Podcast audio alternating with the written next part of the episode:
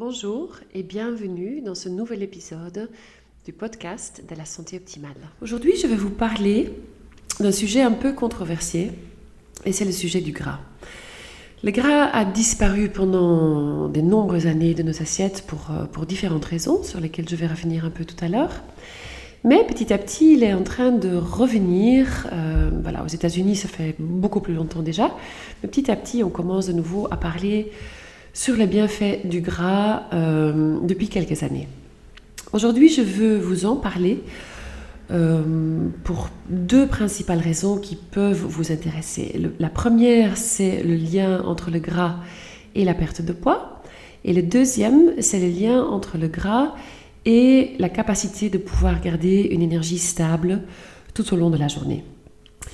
Ce que je vais vous raconter aujourd'hui est beaucoup basé sur euh, ce que raconte un médecin euh, américain qui s'appelle Dr. Mark Hyman, que je suis depuis quelques années, qui a écrit un livre qui s'appelle Eat Fat, Get Thin. C'est un médecin qui est très très bien euh, documenté dans tout ce qui est les nouvelles, les nouvelles recherches scientifiques, donc tout ce qu'il raconte est quand même basé sur, sur, sur de l'évidence, en fait, sur de la littérature.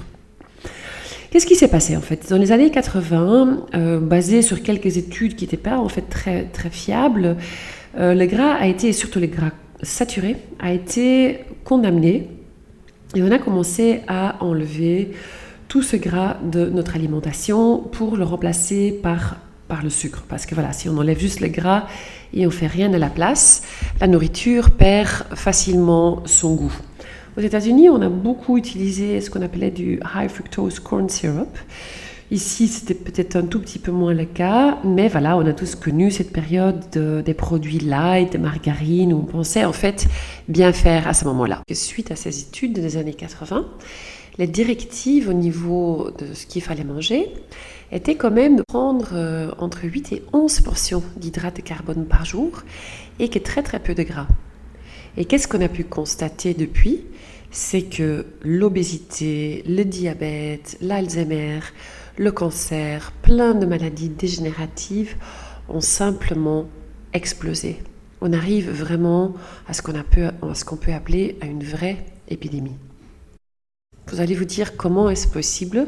Gras, juste déjà le mot gras, ben, ça sonne la même chose que le gras dans le corps. Donc est-ce que ce gras qu'on va commencer à manger en plus grande quantité, est-ce qu'il ne va pas simplement me rendre plus gras, plus gros, hein, ou ne euh, pas me donner plus de surpoids?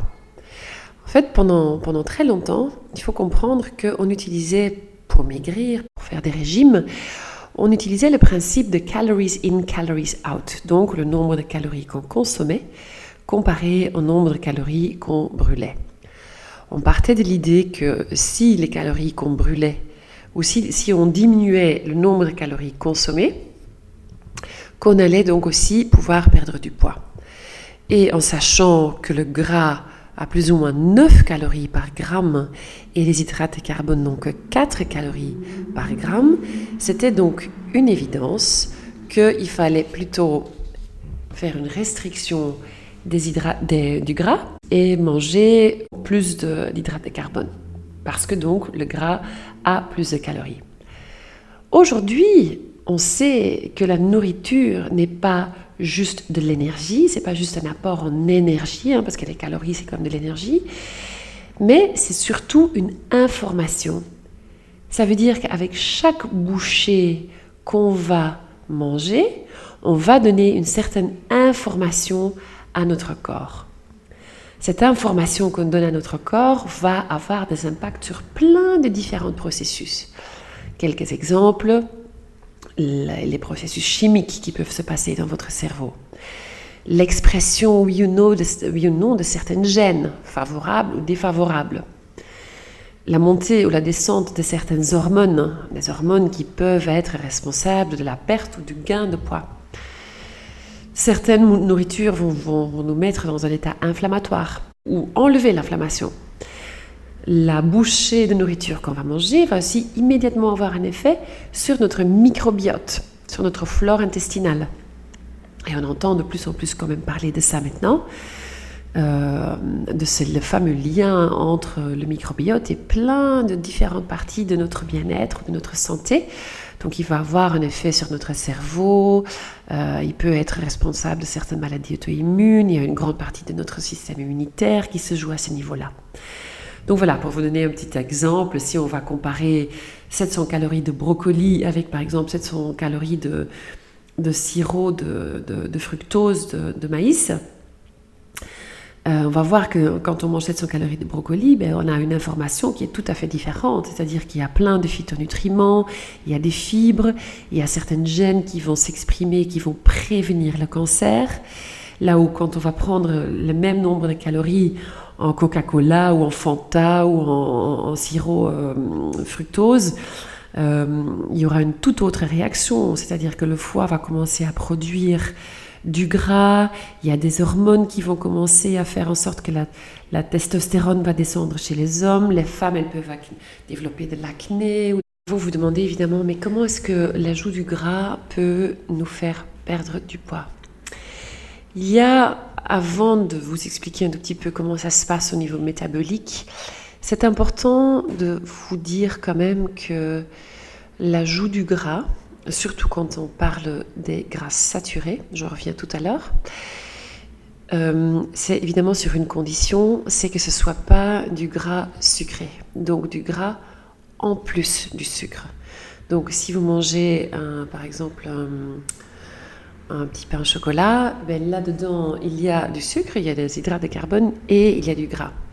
Ça va faire que vous allez avoir une montée d'insuline, et euh, cette montée d'insuline va faire en sorte en fait que vous allez absorber ou stocker tout ce qui circule dans le sang à ce moment-là. Ça veut dire et le sucre et les gras. Ça, c'est évidemment pas une bonne idée. Donc, si on parle de l'ajout du gras, c'est important de savoir qu'il faut une sérieuse réduction du sucre. Aujourd'hui, on dit que c'est important que le sucre est en dessous des 10% de, du total des calories qu'on va manger. Euh, donc c'est plus ou moins 5 à 6 euh, petites cuillères. Aujourd'hui, aux États-Unis, euh, les Américains, ils se trouvent en moyenne entre 22 et 34 cuillères à café de sucre. Donc on n'est pas du tout encore arrivé au bon endroit. Donc voilà, un tout petit mot sur l'explication de, ce que ça fait en fait au niveau de notre métabolisme. Comment est-ce que ça peut nous faire perdre du poids? C'est qu'en fait, le gras va nous donner une sensation de satisfaction, une sensation d'être rempli. Le fameux cerveau labrador, donc si vous avez écouté les podcasts précédents, va se sentir satisfait, ne va pas avoir cette envie compulsive de manger tout le temps. Le gras va aussi diminuer ou même désactiver le centre d'addiction dans le cerveau. Donc les fameuses compulsions vont simplement disparaître. Et là, je parle de ma propre expérience. J'ai pu le ressentir très fortement quand j'ai commencé à augmenter mon utilisation de graisse. Je n'avais plus du tout envie de manger du sucré. Ça va aussi augmenter la rapidité, ça va augmenter notre métabolisme, donc euh, l'accélérer. Euh, ça va libérer la graisse des cellules graisseuses et les brûler. Donc c'est comme si on vous ferait du sport sans qu'on vous brûlait des calories en faisant du sport sans sortir de votre canapé. Il y a une étude intéressante qui a été faite par un, médecin euh, assez connu euh, de Stanford aux États-Unis qui a comparé deux groupes de gens et le premier groupe, il mangeait un régime alimentaire riche en graisse et pauvre en hydrates de carbone. Et le deuxième groupe, c'était l'inverse. Et bien ceux qui avaient euh, beaucoup de graisse et très peu d'hydrates de carbone brûlaient 300 calories de plus par jour. Donc ça, effectivement, c'est comme faire du sport sans bouger. On remarque aussi, euh, par rapport à ce que je viens de vous dire avant, donc le niveau de satisfaction et d'être rempli, de ne plus avoir de compulsion. Il y a une autre étude qui a été faite où on a remarqué que quand on, donnait euh, un groupe d'enfants euh, pendant la, la, récré des chips, ils avaient de nouveau faim une heure plus tard. Quand on leur donnait des olives ou des œufs ou, des choses plus graisses comme du guacamole, ils n'avaient pas du tout faim après, après une heure. Alors maintenant, je vais vous expliquer un peu quels différents types de gras existent et dans quels aliments on peut les retrouver. Les avocats, les noix, les olives, l'huile d'olive, tout ça sont des graisses qui sont aujourd'hui quand même déjà bien intégrées. Ça devient plus compliqué ou ça devient plus euh, controversé quand on parle des graisses saturées. Là, je vous raconte un tout petit peu ce que le docteur Mark Hyman a pu trouver dans la littérature récente. Euh, c'est qu'en fait, jusqu'au jour d'aujourd'hui, il n'y a aucune étude qui montre qu'il y a un lien direct entre les maladies cardiovasculaires et les graisses saturées. On voit plutôt le contraire, on voit quand même que depuis 20 ans, euh, autant que notre consommation, et voilà, je ne veux pas dire que les deux sont directement liés, mais c'est comme une observation.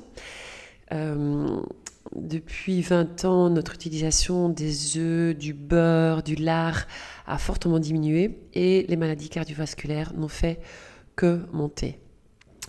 Donc voilà, les graisses saturées, on reste prudent, mais aujourd'hui, on va quand même de nouveau dire aux gens, moi en tout cas je le fais, euh, de dire à mes patients de remanger des œufs, de remanger du beurre, la graisse de coco, euh, qui sont tous des graisses saturées, qui vont, quand ils sont utilisés euh, avec un taux d'oméga 3 suffisant et un très pauvre apport en hydrate de carbone, qui peuvent être absolument très favorables pour votre santé. Voilà, le deuxième point sur lequel je voulais vous parler un petit moment, c'était comment maintenir une énergie stable tout au long de la journée avec l'ajout du gras dans votre régime alimentaire. Et tout ça, euh, voilà, surtout pour les gens qui ont ce qu'on appelle une intolérance aux hydrates de carbone. Je vous explique euh, ce que c'est. Donc, c'est ces gens qui mangent euh, le moindre sucre qu'ils mangent, ils vont avoir une montée de leur insuline, donc un pic d'insuline suivi à une chute dans, le, dans leur sucre après. Donc ils vont avoir des, effets yo-yo en fait toute la journée de montée et de chute dans leur taux de glycémie, donc dans leur, dans leur taux de sucre en fait dans le sang, avec des effets euh, très très désagréables qui peuvent être euh, l'envie de manger du sucre tout le temps, euh, donc d'avoir des compulsions, d'avoir tout le temps faim, d'avoir des fluctuations d'humeur, ça peut parfois même mener à des crises de panique, euh, des changements d'humeur, des changements d'énergie, de vitalité, mais aussi des signes plus physiques comme une accumulation de gras autour du ventre, de la graisse dans le foie, un HDL cholestérol HDL, donc bon cholestérol qui est bas, des triglycérides qui vont être augmentés. C'est pas seulement les gens qui ont une intolérance aux hydrates de carbone, c'est simplement comme ça pour tout le monde que si on commence le matin avec un petit déjeuner plutôt sucré, que très souvent le ton de la journée est fait. Euh, donc si vous mangez euh, des céréales ou des tartines ou des crêpes euh, ou même des fruits, l'effet de ça va être une montée d'insuline une montée de votre glycémie, avec après une montée de votre insuline et une chute dans votre glycémie, dans votre taux de sucre après, avec très souvent de nouveau envie de manger quelque chose de sucré ou une sensation de faim deux heures plus tard. Donc évidemment, vous vous demandez maintenant, qu'est-ce qu'il faut manger? Surtout le matin, j'ai souvent la question de mes patients, qu'est-ce qu'il faut manger pour le petit déjeuner? Et c'est vrai que c'est le repas, je dirais, presque le plus compliqué de la journée. Parce que c'est souvent là où les choses démarrent déjà mal et où vous mettez en fait le ton un peu pour le reste de la journée.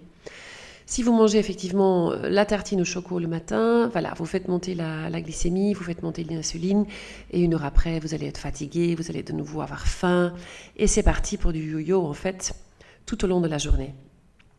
Moi, j'aime bien conseiller à mes patients de prendre un petit déjeuner un peu à l'anglaise. Donc, ou bien, si vous voulez vraiment manger du solide, vous pouvez manger des œufs avec même des légumes dedans euh, et à côté par exemple un avocat, un peu de saumon ou des noix, typiquement des noix de, macadamia ou des noix de cajou. Sur mon site euh, docteurdenef.com, j'ai mis déjà quelques recettes et vous allez voir les bases sont toujours un peu les mêmes. Je vais utiliser du lait de coco mais du lait épais avec euh, éventuellement une pâte euh, de noix, purée d'amande ou purée de, noix de cajou.